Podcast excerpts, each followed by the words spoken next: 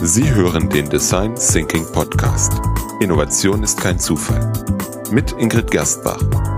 Dieser Podcast trainiert Ihren Geist, um kreativer und zielorientierter komplexe Fragestellungen zu lösen. Herzlich willkommen bei einer neuen Episode des Design Thinking Podcasts mit Ingrid Gerstbach. Hallo. Mein Name ist Peter Gerstbach und ich führe wie immer durch die Sendung.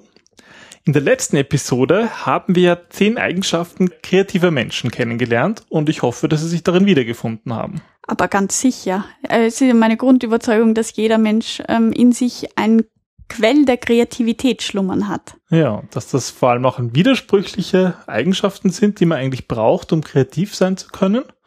In der heutigen Episode wird es nämlich darum gehen, wie man die Kreativität ja noch verbessern kann. Genau, also ähm, ich habe mir überlegt, dass ich heute gerne mit dir besprechen würde ähm, vier spezielle Kreativitätsübungen, die man im Alltag schön einsetzen kann, ähm, weil hauptsächlich um kreativ zu sein, ist es wichtig, dass man offen für Neues ist und die Welt aus anderen Perspektiven betrachtet. Dazu haben wir ja auch schon in Folge 5 etwas über die 4x4 Design Thinking Methode gelernt. Und einer der vier Faktoren des Mindsets geht ja auch um diese, diese Offenheit. Genau, Offenheit ist insofern ganz wichtig, weil wir viel zu oft in unseren festgefahrenen Gedankenmustern hängen und ähm, das kennst du vielleicht von dir, lieber die sichere Straße mit den Leitplanken nutzt, statt des ausgetrampelten Wegs, wo vielleicht noch so ein paar Disteln raushängen und wo man sich vielleicht irgendwie aufschaben ähm, könnt. Und ähm, aber das Unbekannte liegt ja immer jenseits der sicheren Pfade. Und deswegen ähm, möchte ich heute unseren Zuhörern vier Tipps mitgeben, wie sie diese unsichere Neuheit gerne entdecken, auch in ihrem Alltag. Gut, also kommen wir zu den vier Tipps für Kreativität im Alltag. Genau. Ähm, ja, Tipp Nummer eins wäre, ähm, dass man Kreativität durchaus einladen kann, und zwar ähm, mit Monotonie. Und zwar ähm, sind da viele überrascht, wie viel Monotonie eigentlich dazu beitragen kann, um aktiv zu werden. Ähm, vielleicht kennen das unsere Zuhörer, wenn man unter der Dusche steht und einfach so, so das, den Regen, also die, das Wasser auf sich prasseln lässt oder ähm, man liegt auf der Couch und hat die Füße oben und lässt seine Gedanken einfach so schweifen. Das meine ich mit Monotonie, also dass man das gar nicht bewusst forciert, sondern dass man einfach ja ein bisschen den Alltag plätschern lässt. Und dann kommen die guten Ideen, weil wir uns nicht dazu zwingen, ähm, auf Knopfdruck eine gute Idee haben zu müssen, sondern einfach einmal ähm, den Alltag Revue passieren lassen. Okay, sozusagen einfach bewusst auf Langeweile zu setzen und sich nicht zu zwingen, kreativ zu sein. Genau, also wir, wir leben ja ständig in einem Stress und ähm, um uns herum ist permanent das Stresslevel sehr hoch und dauernd will irgendjemand was oder das Handy läutet oder die E-Mails äh, verlangen nach Aufmerksamkeit und da geht es einfach mal darum, das bewusst den Alltag auszusperren und zu sagen, okay, jetzt einmal fünf Minuten Ruhe, Tür zu und ähm, die Zeit gehört nur mir. Und das ist aber eine wirklich wichtige Phase für Kreativität. Das ist aber wahrscheinlich gar nicht so einfach, oder? Ähm, nein, und man muss sich auch wirklich am Anfang dazu zwingen, zuzusperren und einmal nicht da zu sein für andere, weil, wie gesagt, wir sind sehr oft gewohnt, dass wir permanent da sind und permanent auch funktionieren müssen. Aber Kreativität verlangt Ruhe verlangt irgendwie dieses zur Ruhe kommen. Dieses ja. Kreativ ist auch mal leise sein, nicht immer laut. Also da sind wir wieder bei diesen widersprüchlichen Eigenschaften, die mhm. wir letztes Mal besprochen haben. Also finde ich ein guter Tipp, mal Handy abschalten, mal wieder so etwas wie Langeweile aufkommen lassen, ja, um kreativer zu sein. Genau, dann haben wir Tipp Nummer zwei, erweitern Sie Ihren Blick auf die Welt. Ja, die Welt ist sehr schön und vor allem sehr vielfältig und im Alltag fehlt uns dann oft die Zeit dazu und äh, da genauer hinzusehen und wir laufen mit Scheuklappen umher. Und wenn wir uns nur auf das fokussieren, was wir kennen und mögen, dann versäumen wir aber ganz großartige Dinge. Die Welt schreit ja danach, entdeckt zu werden. Mentales Neuland, das hält auch unsere grauen Zellen fit und vor allem eben auch die Kreativität wird so trainiert. Deswegen ähm, möchte ich unseren Zuhörern mitgeben, dass sie sich auch einmal Zeit nehmen, ihren geistigen Horizont bewusst zu erweitern.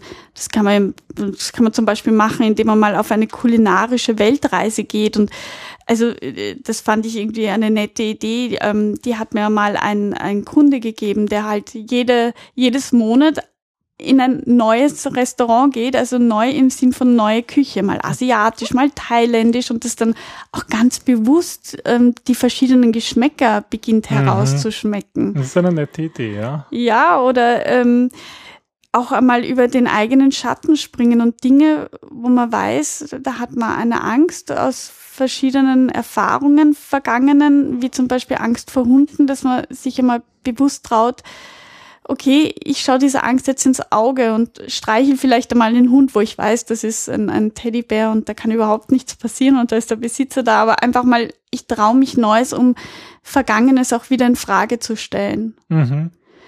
Ja, und das Großartige, was ist, ist die Belohnung danach, weil das sind immer tolle neue Erfahrungen. Auch wenn wir mit fremden Personen widersprechen. Ähm, da deren Perspektive zu erleben, zu sehen, es gibt noch was jenseits von diesen eben ausgetrampelten Pfaden. Das eröffnet neue Sichtweisen. Und wenn du jetzt dich anschaust, gibt es irgendetwas in letzter Zeit, das du gemacht hast, was sozusagen diese Kategorie fällt, wo du etwas Neues ausprobiert hast?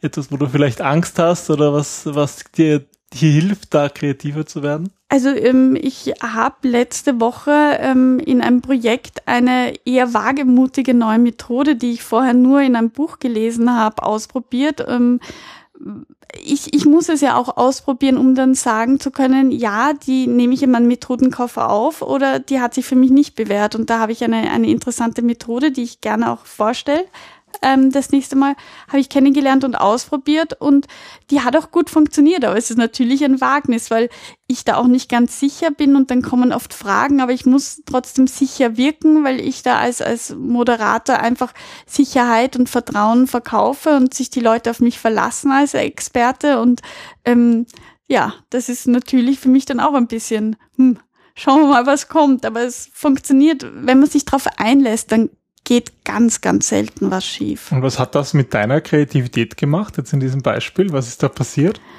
Naja, ich habe gesehen, dass, dass ich, ähm, also erstens war ich überrascht, wie oft ich selber in diesen Mustern drinnen stecke und wie schwierig es auch ist, zu sagen, okay, ich steige jetzt mal bewusst aus diesen Mustern aus, weil aus Mustern aussteigen hat auch immer viel mit in unserem Energielevel zu tun.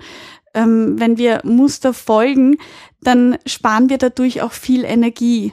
Also musst du in dem Fall zum Beispiel immer dieselben oder ähnliche Übungen zu machen genau. oder Methoden anzuwenden, die man halt schon viele, viele Male angewendet genau, hat. Genau, also bei der Ideengenerierungsphase eignet sich zum Beispiel immer Brainstorming, aber das ist totlangweilig. Und das stellt dann halt auch was mit meiner Kreativität an, wenn ich sage, okay, ähm, der Gruppe traue ich jetzt zu, dass wir mal was ganz Verrücktes machen. Und dann merke ich, dass mein Input auch besser wird, den ich dann einbringen kann. Okay. Super, na danke dafür dieses Beispiel. Ja, hast du sonst vielleicht noch Tipps zum Thema, wie man ja den, den Blick auf die Welt erweitert? Also im Grunde mm, müssen sich Eltern dann nur ihre Kinder ansehen oder generell Erwachsene ähm, sollten sich einfach wieder Kinder als Vorbild nehmen, weil die eben aus purer Lust und Laune das herausmachen, was sie wollen. Und das ist im Grunde immer reinste Kreativität. Ähm, man kann zum Beispiel, also was ich unseren Hörern ähm, vorschlage, ist, seien Sie ruhig neugierig, fragen Sie nach, hinterfragen Sie alles, versuchen Sie auch die Dinge genau zu verstehen. Ähm, benutzen Sie die, die fünf Warum-Fragen, um wirklich dahinter zu schauen. Und erst wenn Sie sich ganz sicher sind, dann können Sie auch ruhig mal dieses, ein Gedankenexperiment wagen und Dinge bewusst umdrehen, bewusst ähm, das Gegenteil behaupten. Hm.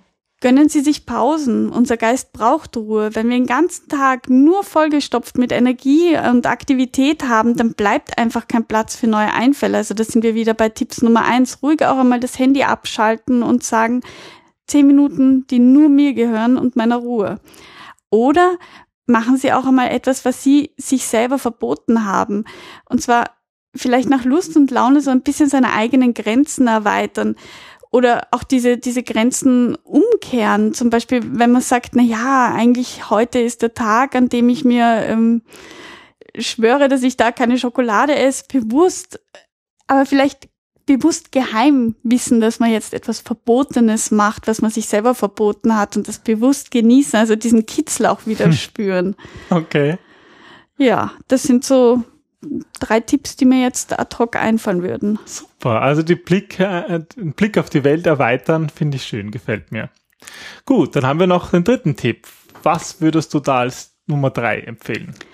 Ähm, das ist eigentlich eine Methode, die ich auch ganz gerne in den Beratungen anwende. Und zwar, das ist, wenn, wenn ich in einer Pattsituation stecke oder merke, die Gruppe steckt in einer Pattsituation, dann eignet sich die Frage, was würde Sherlock Holmes an meiner Stelle machen? Also was, wenn ich Sherlock Holmes wäre, wie würde ich diese Sache angehen? Oder ähm, wenn ich eine Superkraft hätte, mhm. wie würde ich jetzt reagieren? Und zwar ähm, nutzen wir dann einfach eine neue Perspektive und eine neue Perspektive ist eigentlich immer hilfreich. Es ist eine tolle Methode, sich einfach einmal in eine neue, in eine andere Person hinein zu versetzen. Am besten formulierst du dazu eine konkrete Fragestellung und dann überträgst du diese Fragestellung in die Umgebung von jetzt zum Beispiel Sherlock Holmes oder Watson, wenn es eher vielleicht eine analytische, medizinische und weniger beobachtende Fragestellung ist und versucht daraus diesen Blickwinkel der Figur einzunehmen und damit auch, auch das Problem zu lösen. Also zum Beispiel, wenn du jetzt Sherlock Holmes bist und du kommst zu diesem Problem, wonach würdest du suchen? Also er verwendet ja die deduktive Methode. Das heißt, er achtet vor allem darauf, was nicht da ist. Wenn jetzt zum Beispiel ähm, ein Hund im Haus ist und die Nachbarn sagen alle, der Hund hat nicht gebellt. Warum hat der Hund nicht gebellt? Also dieses, dieses, warum nicht? Oder wenn Superman ähm, mein Problem lösen müsste, was würde er als erster machen? Also ja, das Interessante ist irgendwie, wenn man da plötzlich andere in, in, in, im Kopf von anderen Personen ist, dass man dann selber auch andere Ideen hat. Das ist ein interessanter Trick, der irgendwie funktioniert genau. anscheinend bei uns Menschen. Ja, und ähm, macht doch immer Spaß. Okay, also was würde Sherlock Holmes oder Superman oder ja, hier bitte euren Lieblingsstar ähm, no. einfüllen? Was würde der machen? Super. Okay, dann Tipp Nummer vier. Das ist eigentlich eine Anleitung zum Tagträumen. Und zwar mein letzter Tipp betrifft eigentlich Fantasiereisen. Und ähm, dazu möchte ich die Zuhörer einladen, auch öfters mal Tag zu träumen und ihren eigenen Ort der Kreativität kennenzulernen. Wir haben nämlich alle einen eigenen Ort, wo unsere Inspiration und Impulse regieren.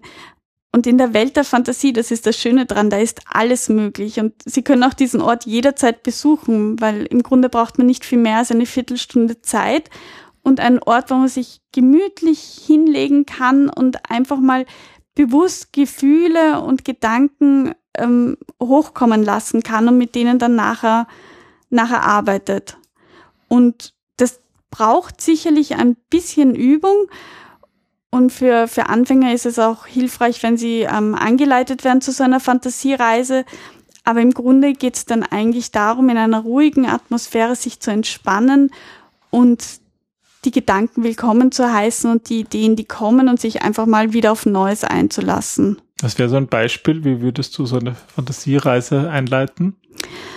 Ähm, naja, ich würde zum Beispiel, ähm, also ich leite sie auch manchmal ein, indem ich mir vorstelle, dass ähm, ich in einem Raum bin und diesen Raum, den, den fülle ich jetzt langsam mit Leben, mit meinen Orten, wie ich mir meinen Kreativitätsort vorstelle. Und in meiner Vorstellung gibt es dort eine große Truhe. Und in dieser Truhe sind alle Dinge verstaut, die ich immer schon mal gerne ausprobieren wollte.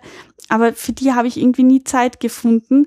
Und jetzt ist aber gerade der richtige Zeitpunkt dafür. Also das sind so zum Beispiel Reise an Orten, wo wir noch nicht waren oder Bücher, die ich immer schon lesen wollte.